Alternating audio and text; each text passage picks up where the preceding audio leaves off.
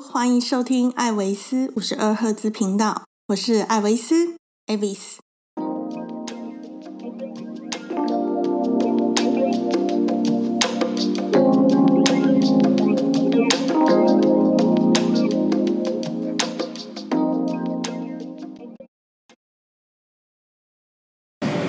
好，大家好，我是艾丽斯。今天呢，要来跟大家讨论一下，呃，国内旅游的部分。因为呢，COVID-19 的关系啊，大家都不能出国，所以国内旅游呈现了一个大爆发的状况。那很多旅行社呢，也纷纷的投入了国内旅游的这一块市场，那导致呢，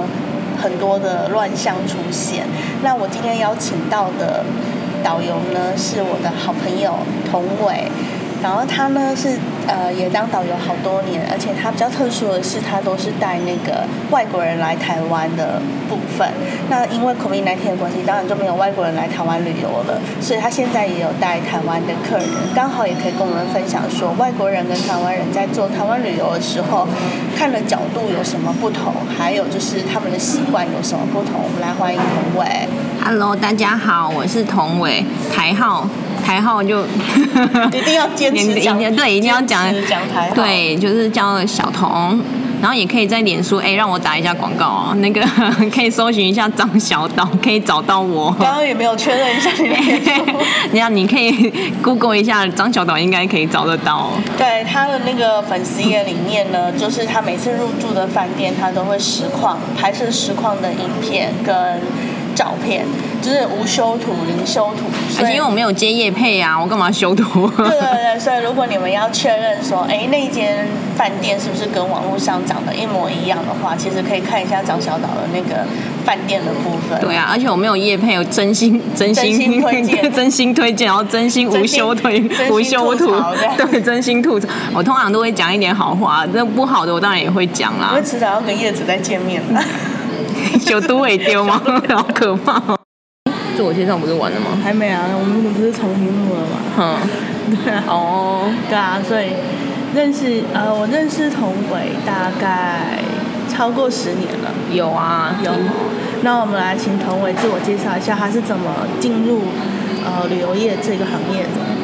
其实老实说是个意外。那时候二零一五年我去日本，隔年回来，那时候也有进办公室工作，但是因为我发现不是那么融合，刚好我高雄好朋友 Avis 也认识一位小姐叫一位徐玉恩女士， 干嘛讲人家的全 名？她单身哦，单身 单身单对身。然后她那时候要考导游，她找我一起来考。但是你知道人生就是很微妙，她考上了我，她她没考上，我考上了。嗯而且那时候查榜的时候，领队是可以用身份证字号，就一些个人资料去查。我你要知道帮他查吗？我没有帮他查，但是我知道我又上领队，我以为我导游没上。然后刚好那一阵子我又去日本了，就一直收到考试院发来的讯息说，哎，问我要不要回来面试，因为笔试完，国考笔试完还有一个面试，嗯问我要不要回来，因为他们一直联络不到我。对因为领队跟导游的考试有差别，领队就是全部都是笔试，对然后导游的话，因为要带外国人在台湾，一定要会基本的语言能力表达，嗯所以导游就会多一个口试的部分。对啊，然后那时候赶快改机票回来，特别回来口试这样子。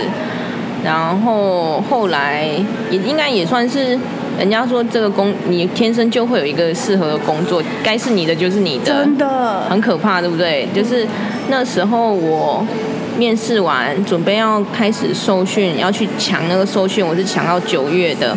七月的某一个某一个某一个很热的日子，Avis 就打电话问我说：“哎、你到底受训会不会过啊？”我说：“应该会吧，我英文又没有这么烂，应该可以吧。”然后后来他就跟我说有一团十一月要我接，然后觉得哦，靠腰我还没有受训我就已经有团嘞，怎么那么好？我相信你的实力啊！ 对我一直很谢谢他，是我的贵人， 因为贵人其实贵人。其实大家可能会觉得说，呃，要有合格证照的领队导游会比较有保障，也的确是。但是呢，有合格证照的导游不表示说他真的就很会带团，就跟那个老师会不会教书，那学历好的老师会不会教书是一样的道理。哎、我们这样会不会得又得罪了？哦我们这样会得罪很多人哦。其实他那时候收训完最后一天，他们那个连那个证其实他们都印好了，你不要太差，基本上都可以拿啦。 对啊，那时候我们哎、哎在你又你又得罪 了。哎、我这样得罪很多人，哎、糟糕糟糕，哎、不要搜寻 我了，马上被封杀反。正就是我，因为旅游业还有另外一个很重要的一点要让大家知道说不是你考到这张证照，你就有办法进入旅游业。而且旅游业是因为旅游业是一个它会掌握很多人的个人隐私、证件的一个行业之外，它还要真的有能力带动这些人，所以口碑是很重要的。但是回到一个最原始的点，就是我们哎，比如说新鲜人要求职的时候，都会说，哎，老板都说我没经验，所以不雇佣我。但是你不雇佣我，怎么会有经验？对啊旅游业的话也是也是这样的，就是说，哎，我又没有听过你的名声，我怎么敢雇佣你？就算你有证照，我也不敢雇佣你。为什么？然后你对身上要带很多的钱对啊，出去，嗯，所以老板你自己想很简单的问题，如果你是一个导游领队，然后你出一团身上要带十万块现金好了，老板凭什么相信你？对啊，所以旅游业最重要的是口碑。嗯，如果你考上那张证照，通常进旅行社也是从业务开始做，就是一般的事务人员开始做。如果要带团，真的是要有人推荐，你才有办法。一进去你就带团，所以我要贵人，我要贵人，哎、欸，是我贵人，哎真 对，的不然人家为什么要把钱交给你客人也是钱哦、一个客人可能是五万、十万那种嗯金额，人家为什么要交给你？所以要提醒，就是现在虽然现在旅游业可能不缺人啦、但是如果疫情过后，如果要投入这个行业的人，你必须要那个什么人脉啊诶人脉人脉你要有认识的人，要培养人脉，嗯就是多多参加一些公益活动，对，像我也是那个时候要找机会的时候，我也是把身边所有旅游业的人全部想过一遍，然后每个人吵个至少两三遍吧一。定要这样，不然的话你就是进去旅行社就是处理那个。对啊，你要是做办公室，你明明就是为了逃避办公室而当导游啊！你现在回到办公室，你这没什么道理啊。 对啊逻辑。对，所以就是呃，一定要除了自己的能力。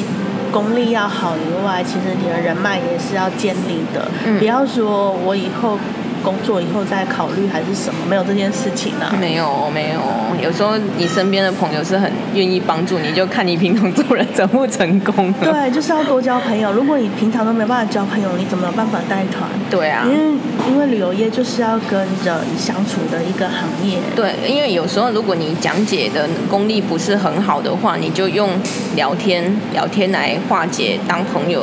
哎，怎么讲？就是用聊天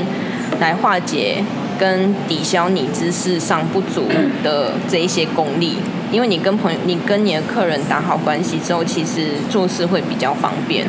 因为我们对毕竟是讲情的国家，嗯，对因为第一次带团的时候，通你前面几年的带团通常都不会说是非常尽善尽美或、嗯或一切都在自己掌控中的状况，尤其是第一次带团，可能自己差了半死。哦，真的是，对，所以呢，比如说，尤其是那个童伟，你第一次带团的时候是就是带国外国人来台湾，嗯。那你的准备工作有哪些？哦，有点远了耶。我记记得那时候接机送机都不是我，我只要中间倒几天，然后去日月潭。啊，因为饭店客人也准备好了，所以我只要介绍一下日月潭，然后把客人顾好，然后让他们开心，这样就好了。然后讲解一下，哎，其实我好像也没有讲解太多，我现在想起来。我现在那一团到底是在做什么？所以客人自己，做的功课对他们其实都自己做好功，因为华人啊，哦，他们华人，他我第一团其实是那是 Avis 介绍我第一团，但是我实际上团是台北的旅行社给我的，然后他们是一家人，阿阿公阿嬷，然后女儿、女婿、儿子、媳妇儿，然后几个小孩，就是十个人这样超，大家族，十个人吧。然后我们去日月潭这样而已。所以其实那一团才是我第一次上团。啊，你说我做了什么？我好像我也想不起来我做了什么，我只知道那团有讲到很多外语吗？也没有，也没 有、欸，但是 也没有，因为他们都通啊，他们国语、台语就是 Hokkien 也都通啊，所以其实啊没什么，啊就很轻松，就把他们当朋友、当自己家人照顾。老师他们有时候受训的时候都会跟你讲说把客人当家人，可是我觉得有时候客人那个老师们还是会把客人当你知道就是金主嗯这样看待。我觉得他们比较没有那种表面啊，因为我这个人就是你知道乡下孩子，所以我是真心待客人说，哎、你们过得好不好？我是比较可能整卡丽因为娜这吧，跟职业倦怠也有关系啊、有可能啊老师可能已经做了三十年了，对，但他是我觉他得啊累了。我现在三年多，我还是觉得我那个热情还在啊，因为我是真的很喜欢这个行业啊。我觉得有差、欸，就是新一辈的领队导游跟旧的，跟大家传统印象中的可能不太一样，也是因为我们都不想要变成我们不喜欢的领领队导游那一种，啊所以我们有自己的风格来走。对，啊因为现在其实新一辈都会想要找自己的风格，可是相对的，你在受训的时候，哎，你可能会有一些理想，但是受训的时候他们会带你说，一直灌输你说一定要去卖店啊，一定要去购物什么什么什么。可是我觉得那个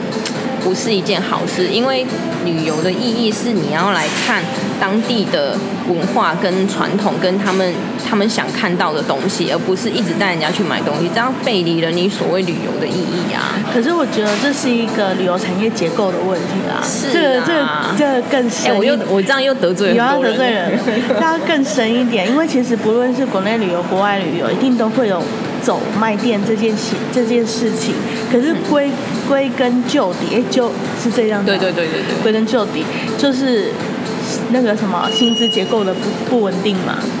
对啊，但是其实我觉得你有底薪啊，呃，看，就是有些领队或者是导游，他是没有底薪的状态的时候，他可能就需要这些东西做补助。那我我的想法是你一开始在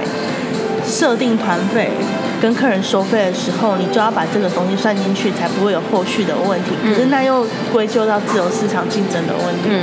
对，团团费太高也不会有人要参加。是啊。对，就是两一个还没有办法达成平衡的对啊地我方。目前的话是客人有要求才会去，嗯然后要签那个行程变更说明书，不然我不敢去。 要签我要签 对，要签要签，不然你不签我 不带你去哦，不然到时候反咬我一口怎么办？我对，可是要跟大家讲一下，就是我们旅游业，像童伟他带的是英镑，嗯就是叫英镑。有时候大家会听到什么英镑、澳镑啊，英镑就是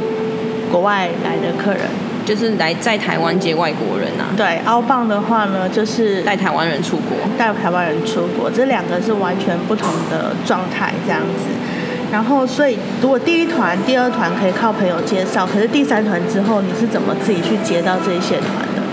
因为有些人会不敢投入旅游业，就是觉得说我工作很不稳定，我收入会不稳定，那是一开始无法避免的状态嘛。可是你要怎样靠实力让人家会一直愿意把团给你？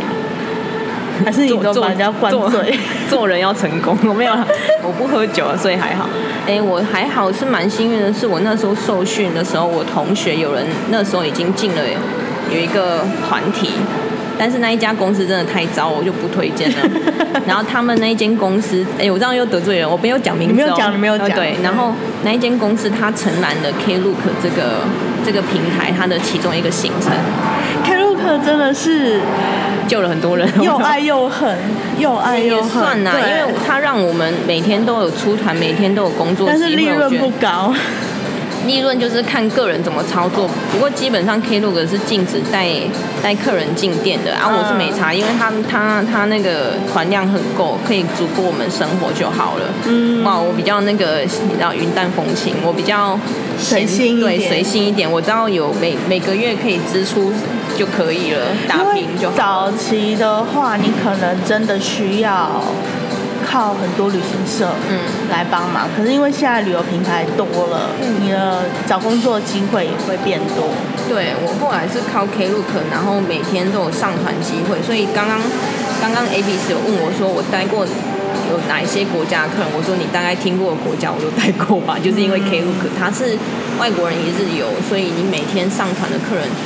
很多国家有可能都是你没有接触哦过，一日游的话是会限定在某一个城市，嗯，我们每天都走野野九十，就野柳九分十分去到腻了。你知道，连那个野柳的，远远看到我讲说啊，小童啊，你过来啊，哦，这样，或者是我生完小孩回去说，啊，来就给我看留意啊，啊什么之类的，大家都很熟啦。然后你更不用更不用讲说十份那种天灯店有几家也都是认识的、啊，白天也可以帮忙的。可以啊，只要风不要太大都可以放，下雨也可以放。外国人会很喜欢做这件事吗？看哦，要看人哦。有的比较注重偏自然的，关心大自然环保，他们就可能不会放。他、不会放，我也不会强迫你啊。你对我来讲，旅游就是你出来玩，你开心就好，你不要放也没关系啊。我又没差，你要不要买那是你家的事啊。所以开入客的客外国客人通常都是一日游的部分。那嗯如你有会接到那种，比如说两天、三天环半岛、环全岛有啊的那种客人，嗯，那他们的旅游的重点都是在什么地方？因为其实我们现在国内旅游热闹起来了嘛，嗯，但是老实说，就是我有都些行程很烂哦，我都不喜欢那些行哎、程。我又得罪很 多人，我直接这样讲。没有没有没有，我们一起得罪，真的很烂，好不 好？我们我们两个会被封杀， 你要搜寻我们两个，拜托。这个行程真的是千百年不变，只是换了形容词而已。因为今年不能出国，顶多是把形容词换成台湾的什么普罗旺斯，或者是对就是套一个外国什的么一秒到日本啊？什么青瓦台啊之类的对啊，庆修院啊，之类的东西，嗯对。可是其实它的本质上没有改变，但是很可惜的是，就是台湾其实有很多的点是外国人他不远千里而来想要看的，绝对是跟我们台湾人想的不一样的地方。嗯所以你可不可以跟大家分享一下，就是说以外国人的角度来讲，台湾有哪些难能可贵的观光资源？其实你要看国家、欸，因为像台湾，你说泰鲁阁，这一定是不用讲了，这真的是黄金必基地。必到，对，因为因为不是每个地方都看得到，一边是山，一边是海的地方。你像我带比利时的，他们他们就是平原啊，他们没看过山，他们最高的山才几百公尺而已、欸，嗯你要看这么高的山，旁边又是海，这边只有台湾才有，或者是我之前，其实我带很多国家的人都一定要排泰鲁阁，我觉得它是很值得去的。因为它是山海很接近的地方。对，然后它地址也很特别，但是你要去看你的客人是哪里来的。如譬如说，你带一个你带一个杜拜客人去去看一零一好了，哦，啊，你的他们意思有啊，是们他们有有啊哈利发哎、拜托哈利发高一零一多高啊，拜托。顶多是看下去建筑物不同而已。，对，就这样而已。然后你你带杜拜人去看那个没有意义啊。嗯，然后如果你说像菲律宾的话，菲律宾他们其实你带他去看抹茶餐没有意义啊，对啊因为他们有那个巧克力岛。对，或者是你像你像带带菲律宾人，我之前好一月我带了一团，他是薄荷岛的，他是饭店的高层。然后你，啊然后我们走北海岸，你说，哎、你要不要再停在这边？没有他意没有义啊，啊它不旁想边就看啊它旁边就是沙滩啊，你大家看那些干嘛？没有用啊，嗯而且他们我们的沙又没有他们沙漂 亮。哎 颜色不一样，颜色不一样。对啊，我们这边是比较黑的，他那边是白的，对，所以你要，所以你说针对国家。，对，其实你要针对国家跟客人的特性，像我接待过的法国人，他们就很喜欢看，或是所谓欧洲人部分，他们喜欢看人文的，哦，对对对，然后喜欢去哪里？我们通常带去哪里？菜奇啊，哦，哪一菜市间哪一间？呃，双联捷运站旁边那里，或者是芒港那边的。呃，所以这不会是台湾人知道的菜奇啊。，对，你有可能不是那种碎碎，譬如说华山市场不是这种，那我们我们就是要很 local 的。其实我最想要带去的就是到建国市场啊，建国市场尾卖啊。对呀、或者是第二市场，这可能都还 OK。然后第二市场很有味道，对，所以台中的，台中对的台中的，然后所以基本上欧美跟其实看国家，欧欧洲主要是看人文，所以你带去看庙跟看他们呃我们日常生活，他们会很开心。其实这也是不同哎、比如说像我们带国外团，台湾人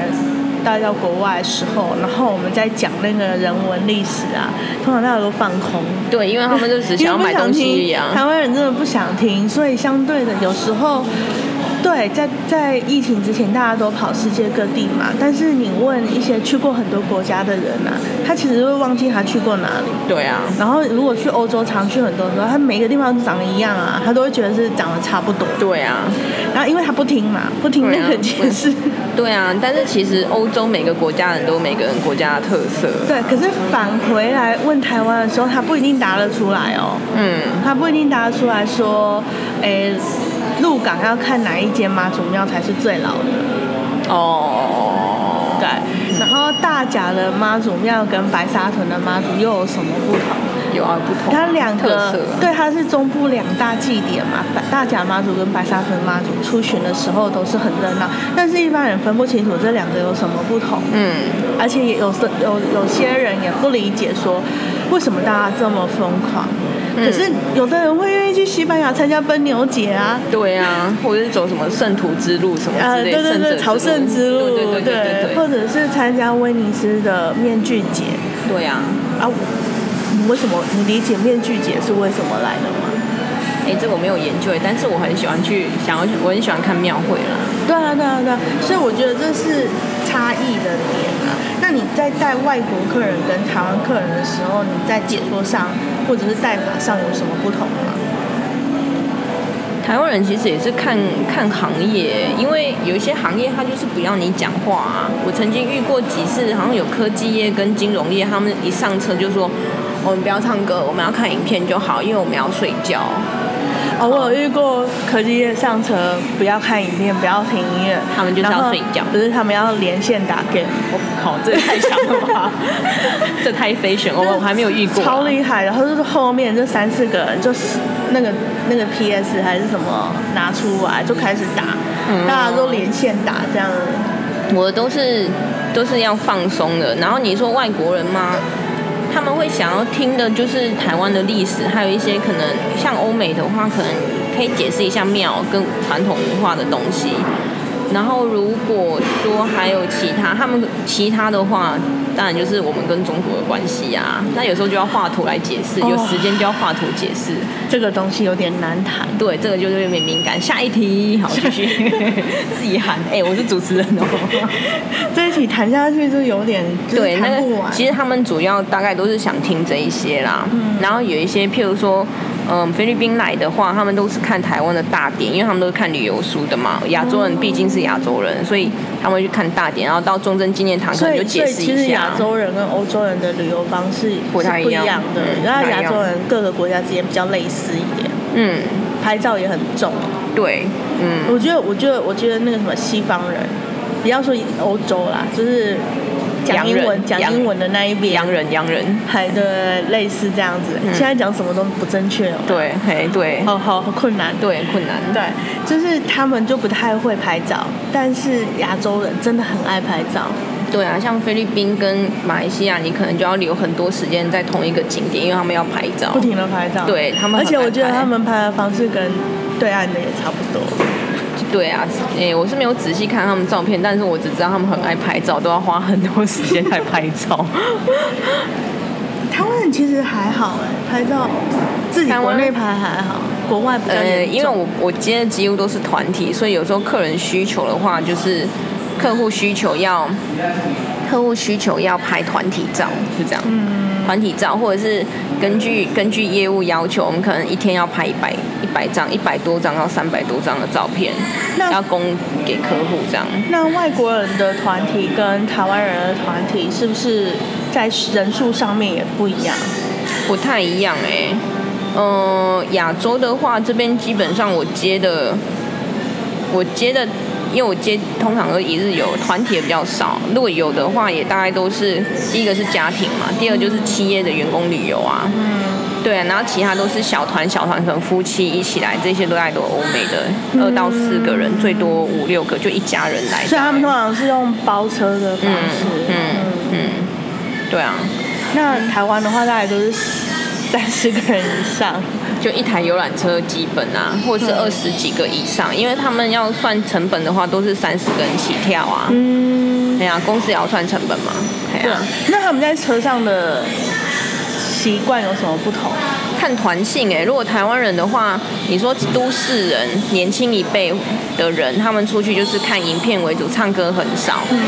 那如果老一辈像李明啊、老人会这种点就唱机打对开。对对，点唱机怕亏，而且还要教还要穿插着点哦，你还不能一个人点太多首，一个人超过三首就会有人抗议。而且本子不用翻，因为他们都背下来。对他们不止自己背下来，还自己准备自己的本 本，然后那个里面写满了他们的那个歌名拿跟手歌曲号。对对对对对，他就会直接让你说，哎、我被点几秀啦。不然就是有一次他们就跟我说，哎、我就是要我这三天就是要唱这些歌这样。所以你要分三天把它点完。对，要是三天点完。前几哎两个礼拜前那个团吧，一个姐姐就这样，啊，国外的客人在车上呢，会他就睡觉吗？还好哎、哎、我之前带的话，通常不会睡，但是你会，我会一直跟他们聊天，看他们，因为人家好歹花那么多钱来，你总要跟他讲一些东西吧。嗯你让他空空的回去，那他花的钱的意义在哪里？你好歹要让他知道一些台湾的东西，所以我会尽量跟客人聊天。除非聊不起来，好，那就算了。那我们就哎、好，你要呃看影片，或者是你要看风景。嗯通常我还是会看一下，哎、到哪里跟他们讲一下，会尽量讲啊他。们包车都通常是用哪一种类型的车子？都有哎、你要看团啊，人数人数的话，少的话就是轿车啊，多的话也有十个人，但是有一个爸爸交通不便，我们帮他准备那种无障碍的大巴。哦哎、那很帅，旁边那个门开了之后有一个有一个手一个升降的电梯对升升降降电梯，哦，那个超帅的好不好？哦，对啊，那个爸爸爸爸是他们是菲律宾华人嘛，嗯还有爸爸年可纪是大会讲中文吗？菲律会宾啊，话他们讲的是台语啊，哦就是 Hokkien 福维，建话嗯，Hokkien 维比较多，嗯。所以带外国的客人跟带台湾客人，不一样的地方就是台湾客人你不用做太多讲解，嗯，但是国外客人你要花比较多时间去准备你要去的地方怎么做一些讲解跟介绍。嗯，那行程方面呢？其实因为我知道，同样是呃，不是说同样，是外国人是远道而来嘛，嗯那他们会想要走他们想要走的景点，但是台湾的话，台湾就我们本身就很熟，所以在行程安排上面的话，台湾人的的行程会比较累，还是外国人的行程会比较累？点点景点一天的景台点谁会湾多啊，？应该是台湾人吧，因为我们就是要全部看完、看好、看满啊，就是然后行程塞爆这样。三九九九要看到饱。对啊，你三九九要吃到饱，你也给他个戏。 哎、我这样会不会又得罪很多人？ 今天一直在得罪 人，不是，从此被封杀，没有。今天的行程就是要跟大家讲说，现实 面。现实面国旅的乱七八糟的东西，嗯你现在可以看到，比如一天不用一千块的行程，它可能是某一个点、某一个城、某一个城市、某一个点而已。嗯但是他会讲，比如说台北到台北到哪里，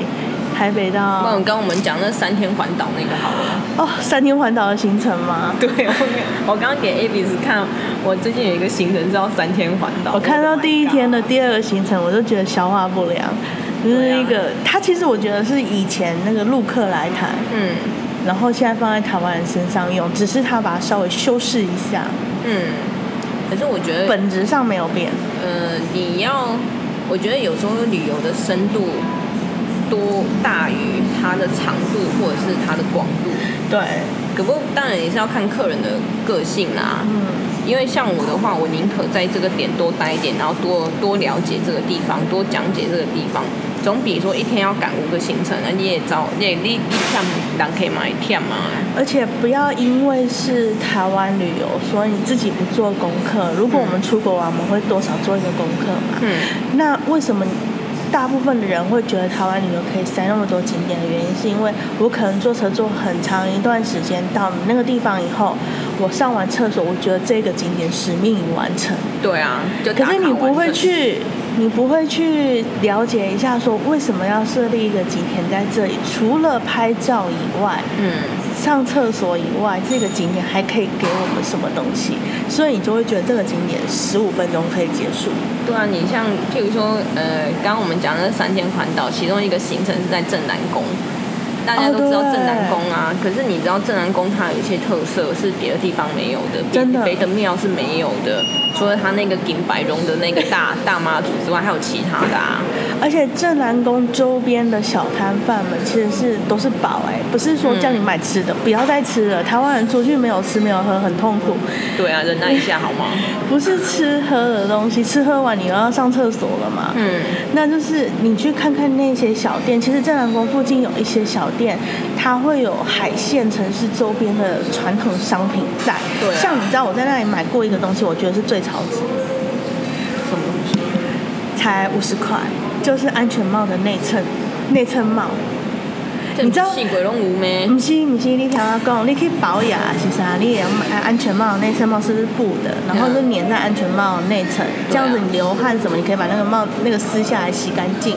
头发在安全帽里面就是干净，对不对？嗯可是那一种布的，你贴在安全帽里面闷的关系，你的头发还是会塌，哦还是会有。但是大甲镇澜宫那边做的是什么，你知道吗？大甲上去下面是什么方院？不是吧方院院里那一带，院里啦对，院里院里，对方院在南彰化南部，我对老家。院里院里，然后院里到大甲以前最有用令草哦令草，它是用令草编的，哦，那蛮蛮那个蛮它是透用气令草的。编的，然后在令草的外侧用的魔鬼毡，所以你可以把它直接贴在安全帽上。哼， 那你要怎么清洗那个令草？你只要用水清洗，稍微硬干，不要晒太阳会裂油，嗯只是硬干就好。然后那个令草是透气的，嗯所以你的头发戴在安全帽，如果里面是用令草的安全帽内衬，基本上不太会出油跟塌很多。因为宁朝在那院里跟大家，大家以前我们小时候对，听广播，大甲潮潮汐潮球啊什么，对，有那个是一个传传统的啊技艺啦。传统艺伎，姑且不论那个编的现在是不是台湾人编的， 也有可能是越南进来的，对，也有可能。对，但是这个东西是比较天然的，比起你用布的、或者是什么布织布的内衬来讲，它其实也可以迎合当地的历史，对啊而，且狗杂扣很好用哦。对，这哎真的样讲，我这样我很心你虚。下次可以去买一我下。我上次我前几天才刚带去，然后我什么都不知道，我就想，哎，那你们在这边上个厕所，我们半个小时集 合。哎，你要去，你要去找。我也是那一次很闲，都到处晃啊。我也不想要再买酥饼，大家酥饼，可是哦外县市的还是有奶油酥饼可以买一下啦，对好啊不好？然后支持一下本土的糕饼。对对对，会胖，所以女生吃四分之一块就好了。然后我就在他附现近在有出小块的，附诶、还是会 硬要胖，硬要。硬要推一下。 可是就是在旁边逛那种什么卖什么凉鞋、什么草鞋、拖鞋那种店，然后它就会有一个圆圆。我一开始还不晓得那是什么，就问老板，他就说放安全包里面的啊，我觉得超好用。然后我那时候好像买了好几个哎，给，有人要夜配喽，没有我哎、你可以自己去买 哦，跟狗杂扣你啊，卖当 Q。就旧哎呀呢，然后就是你们可以有兴趣机车组，就真的可以去买那个来用。嗯我觉得夏天来讲超透的，因为像我自己是不爱买东西的，所以我通常都会去看。有一个地方是我上次去正南宫，司机大哥，然后司机大哥有时候真的还很厉要害。问哎司机大哥，对，司机大这哥才是真的老司机。对他那个司机大哥，他跟我说，正南宫有一样特别的仪式，只有台湾只有这一家庙才有，正南宫才有，就是。你下次去，你会看到那个 building 前面，有时候会有车在前面，新车在那边，他们会做一点仪式，就是类似说，像我们礼处，我们买新房子有礼处，买车子也会有类似的仪式，可是只有正南宫才有。他们有帮人家做，就对了，嗯那要预约吧。嘿，哎，预约吗？也不用，我看都是阿北阿北，应该没有让，比较 quick 啊人家对你就开过去，然后你可能等一下这样而已啊。可以打有点啊共谁？你啊，去跟那个刘刘嗲那个刘鼎办前面事那个办阿伯事处办事处讲对，一你下可。能联络一下表哥，他会跟你讲。对，表那哥个太忙哎、那边上班要保播，你知道吗？啊庙庙，你要去庙里上班，除了面试官以外，你还要保播神明同意。哦，那我可以理解啊。对对我可以对理解，我同学以前有去面试过那个公庙的，嗯然后他就说，哦，好啊，啊你先把过看嘿， 新明被咖喱用 过，行不行？要互你吃嘿 啊，吃头路无？加假头喽我，对啊这我可以理解啦。对对嘿啊对，所以其实这个东西是我觉得我们台湾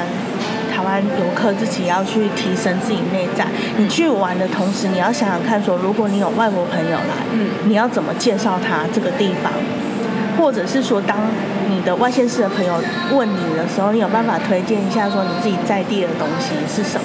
你对啊可以讲得出它的原因来，除了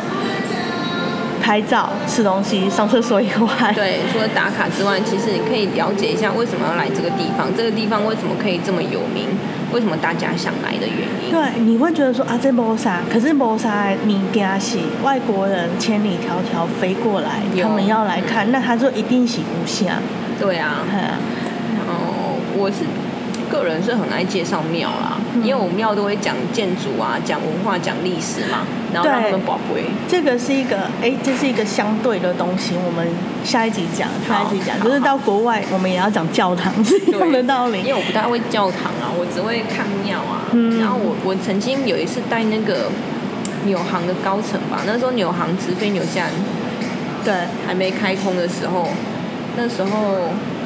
他们家先来，然后先来看一下市场，哦对对对先来所以你有看市带，就顺便旅游的意思就对，了就带他们一日游这样。嗯然后好他们家有三个小孩，三个小孩